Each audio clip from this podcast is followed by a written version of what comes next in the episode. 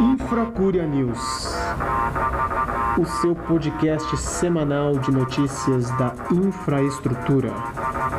Governo Jair Bolsonaro.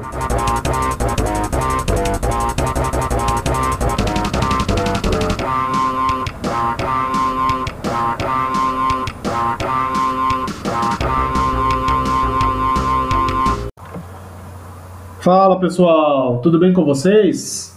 Grande dia para todos. Bom, hoje estamos começando o Infracuria News episódio 4, tá? São os fatos que aconteceram ao longo da última semana, agora já atualizada, entre 15 de outubro e 21, né? Quer dizer, que foi na última quarta-feira. Nós ainda temos um déficit de dois dias aí. Deveríamos ter entregue esse episódio há dois dias atrás, mas né, a correria tá grande e graças a Deus tudo tá dando certo aí. Finalmente hoje conseguimos gravar. Bom, vamos lá. Então, é, veja só, mais uma vez o Ministério da Infraestrutura se mostrando cada dia mais eficiente, né? Entre, entre somente entre os dias 15 e 21, né? É, 24 ações é, foram feitas pelo Ministério, principalmente em BRs, restauração, recuperação de rodovia, terraplanagem, pavimentação, né? Então, não vou me estender em, em nesses assuntos que são, é, primeiro, muitos, né? São muitas atividades e acredito que isso vai deixar chato o programa, elencar, mas vou focar em temas específicos que realmente é, são de interesse nacional, são de interesse é, para a gente conhecer e discutir melhor entre, entre nós, entre amigos, familiares, né? Ações do Ministério da Infra ou ações do governo Bolsonaro, né? Então, é, fiquem ligados aí região Sudeste. Bom, na região Sudeste teve, tiveram duas ações muito interessantes que eu acredito que sejam é, precisam ser compartilhadas dentro do cenário da infraestrutura do governo Bolsonaro. Uma foi a questão do arco metropolitano né, da BR-493, mais a Avenida Portuária que circunda a região do Porto do Rio de Janeiro. Né? E, e um outro que é tópico também dentro do, da região sudeste e dentro do estado do Rio de Janeiro foi o Porto de Itaguaí. Mas, bom, vamos começar pela BR-493, que é o arco metropolitano, né? É, o ministro Tarcísio Gomes, inclusive, esteve presencialmente nesse local, né? E o que, que significa essa BR-493? É, o, o Ministério da Infra, ele visitou, né? O ministro visitou as obras de manutenção da rodovia, através da conservação e da recuperação que são realizadas pelo DENIT, que é o Departamento Nacional de Infraestrutura, né? Mas o, o, o, ministro complementa que as obras que estão sendo realizadas de manutenção ao longo desse trecho inclui, além disso, viadutos, inclui o trevo do Comperge, que é o complexo petroquímico do Rio de Janeiro, que fica na região de Itaboraí. Então, para você, leitor, ouvinte, que está um pouco confuso a respeito do aonde que se localiza na cidade do, do estado do Rio de Janeiro essa obra, ela fica é, na região norte da cidade do Rio de Janeiro, mas bem mais ao norte, né? É, é, e aí é, é, uma obra que atende aos municípios de Itaguaí, Magé, Guapimirim, Duque de Caxias, Belfor Roxo, Nova Iguaçu, Queimados e Seropédica. Por quê? Todos esses municípios, é, por onde passa essa BR-493, elas atendem o, o, objetivo final dessa, dessa BR é abastecer a região do Porto de Itaguaí, né, beneficiando o acesso e a mobilidade tanto dessa região para com o Porto, mas também com a cidade do Rio de Janeiro. Então, é uma, é, é, é, já é notória essa, a falta de infraestrutura dessa rodovia e ao, ao, ao no, no, momento em que o ministro da Infraestrutura mostra o interesse em fazer, em, inspeciona a estrada, né, mostrando que é, ninguém deixou de lado o, o acompanhamento de infraestrutura para esse local, para essa localidade, isso é fantástico para todo o entorno da cidade do Rio de Janeiro, né? Bom, enfim, após isso, uma outra obra portentosa também, que vai receber um capítulo especial do podcast Sem Tempo Irmão, né? Da, vai ser a Avenida Portuária, né, e as obras que estão sendo feitas para desafogar a, a Avenida Brasil na, dentro da cidade do Rio de Janeiro. É uma obra, olha, eu vivi por quase 13 anos dentro da cidade do Rio de Janeiro, conheço os problemas desse local, dessa localidade, entre o, o congestionamento e o, o, o sufoco que é a, que são, aliás, as vias entre ligar que ligam a ponte Rio-Niterói com o porto, com a, a, rodoviária Novo Rio, com a Avenida Brasil, enfim, é todo um, um gargalo que a Avenida Portuária vai facilitar de uma forma abissal, né? E ela, qual o objetivo? É um investimento portentoso, cerca de 450 milhões de reais que o governo federal está emplacando, que fazem, é, é, ela inclusive é, parte dessa, dessa obra já foi entregue em fevereiro deste ano, né? Mas que além disso ela vai fazer com que se desafogue e com os veículos de carga que saem do Porto do Rio pelo Portão 32 e que seguem para a Avenida Brasil, usem essa estrada. Ela, essa estrada será exclusiva para o trânsito de veículos de carga. Mas, ao mesmo tempo, o que hoje usa-se na Avenida Brasil para, e aí consequentemente congestiona-se a Avenida Brasil com inúmeros caminhões, entre outros é, automóveis é, ou né, é, veículos de carga, né, tirando de circulação, vai fazer com que finalmente a própria Avenida Brasil possa ficar só com o trânsito de veículos de passeio, ônibus e tal, e aí no caso é, vai melhorar ainda mais né, a trafegabilidade dentro da cidade do Rio de Janeiro. Tá?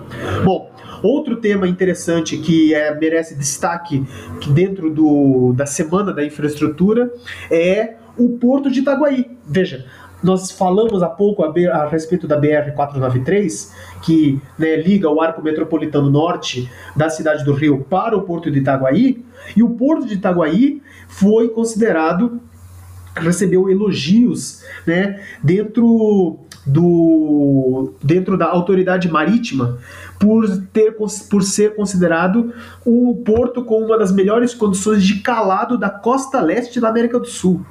Importantíssima qualificação que mostra que os portos, novamente, nós ainda faremos mais um programa, né, a respeito das condições do sistema aquaviário brasileiro, vamos falar de cabotagem, vamos falar de portos, tudo que aconteceu no ano de 2019, né, notícias atuais também, mas enfim, é mais uma notícia positiva para o sistema aquaviário, mostrando que o Estado não precisa ficar responsável pelos ativos e que tais ativos, se passados para a iniciativa privada, vão gerar lucro, vão ser bem cuidados e aí desonera o Estado de cuidar, faz o Estado focar em outros assuntos e aí no, o, o, mostra que o Brasil tem capacidade de vender os ativos e os ativos continuarem em boas mãos sobre a iniciativa privada.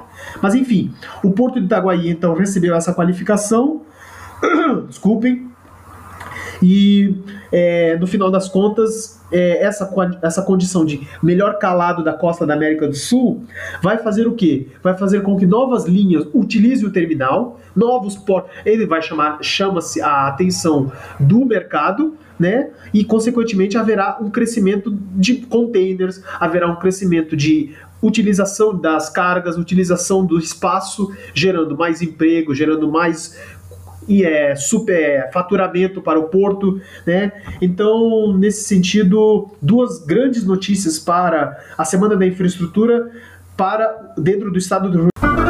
Infraestrutura Brasil. Bom, em relação à infraestrutura Brasil, o Ministério da Infraestrutura e o DENIT lançaram durante essa semana é, notícias a respeito da política antifraude e anticorrupção que permeiam o Ministério da Infraestrutura. Como vocês devem, como, se vocês não sabem, é, o Ministério ele possui um canal de ouvidoria né, para denúncias relacionadas à corrupção, fraudes e tudo mais. E esse, né, eu vou explicar logo mais. E uma dessas denúncias, né, é, virou é, notícia nacional, pois envolveu uma política de corrupção que acontecia dentro da Infraero. Então, é, o próprio Ministério se orgulha disso ao noticiar que denúncias internas levaram a essa investigação. Mas vamos lá, o que, que significa esse política antifraude e anticorrupção? Em maio de 2019, o ministro Tarcísio e toda a equipe do Ministério da Infraestrutura, eles lançaram o Radar Anticorrupção, que é um programa relacionado a manter todos os órgãos que compartilham de informações públicas, né, no caso, principalmente dentro da infraestrutura, né, com uma credibilidade e integridade, né?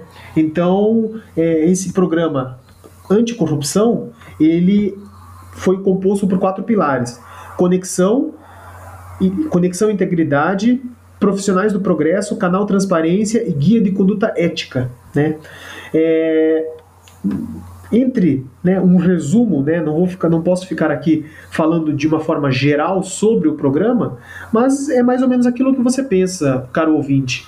É, o, ministro, o ministro colocou, criou uma, um, um, um gabinete anticorrupção dentro do Ministério da Infraestrutura com a presença de dois delegados da Polícia Federal. Quer dizer, tem toda uma equipe, além desses delegados, que fazem uma checagem de obras nomes que, compuser, que vão compor é, determinadas diretorias para uma obra ou nomes que vão compor é, é, autoridades que vão ser responsáveis pelos desígnios de, dessa obra, enfim. Né, é, esse foi um canal lançado em 2019 né, e é, ao longo desses é, quase 18 meses, né, entre maio, nós estamos em outubro, veja só, 270 denúncias foram recebidas e encaminhadas às autoridades policiais e órgãos de controle. Das denúncias encaminhadas, 43 foram para a Polícia Federal e 16 para a CGU, que é a Controladoria Geral da União. Né? O, o, o, próprio Ministério da Infra comenta que o engajamento da alta administração de criar um ambiente favorável para garantir a prática das melhores né, políticas de governança né, é fazem com que o ambiente seja favorável para que o servidor, para que as práticas, principalmente obras públicas, não levem a um sentimento de, de corrupção né? Então, é, é, é, é, aquele, é aquele famoso ditado: é, o trabalho de casa é que gera resultado. Então, se dentro do próprio ministério são feitas as ações para que se controle, para que se corte o mal pela raiz, as diversas obras espalhadas ao longo do Brasil vão ter um controle de dupla checagem. Primeiro, vai, vão ser as que não haverá uma, uma, uma filosofia de corrupção que, que chega que, nas obras que vão ser iniciadas ou que estão em andamento, e segundo, o próprio gabinete anticorrupção, comandados pelos dois delegados da Polícia Federal, que também enxergam e checam as obras espalhadas ao longo do Brasil. Mas enfim, olha só, é, uma dessas denúncias aí que virou notícia na semana né, foi a Operação Índia, desencadeada pela Polícia Federal nesta última quarta-feira, que teve como alvos os contratos antigos da Infraero. Veja só. É, esse, esse, essa operação ela começou, as, investi ela, as investigações começaram em julho de 2019, né? E deixa eu procurar aqui. É, a Operação Índia foi um esquema de corrupção dentro da Infraero né, nos estados de São Paulo, Rio de Janeiro, Bahia, Paraná e Rio Grande do Norte e no Distrito Federal. Agora veja só o objetivo, veja como que eles, o, qual, qual era a forma de fraude que acontecia. Os, os, os, os, bandidos eles consistiam em fraudar licitações das auras das áreas lounge e quiosques de alimentação dos aeroportos de Congonhas, em São Paulo, Santos Dumont no Rio de Janeiro, subavaliando essas áreas e desqualificando dos certames empresas que não estivessem associadas a um determinado cartel, a um determinado grupo.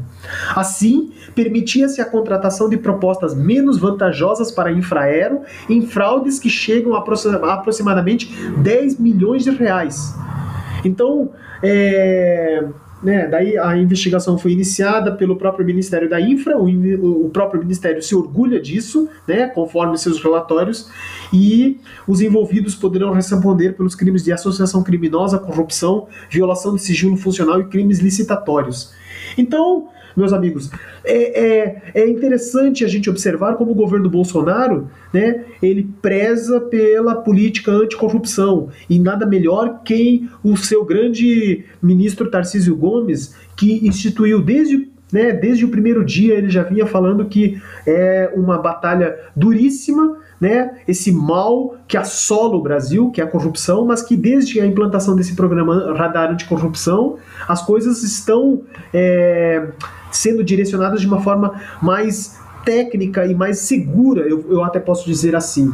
Então, como o próprio presidente diz, é muito fácil ter uma corrupção em uma das milhares de obras pelo Brasil, espalhadas pelo Brasil. Então, o negócio é fazer a checagem, fazer a rechecagem, fazer uma tripla checagem para que é, esse, esse problema que por tanto tempo destrói né, a, a sociedade brasileira, corrompe a sociedade brasileira, para que ele consiga ser extirpado e que o Brasil possa vir a ser, né, possa se tornar realmente aquele país que nós sempre desejamos, né? Então eu fico com aquela hashtag o Brasil vai dar certo, tá bom? Então é por isso só, fiquem por aqui, eu fico por aqui, fiquem ligados. Semana que vem nós voltamos. Um abraço.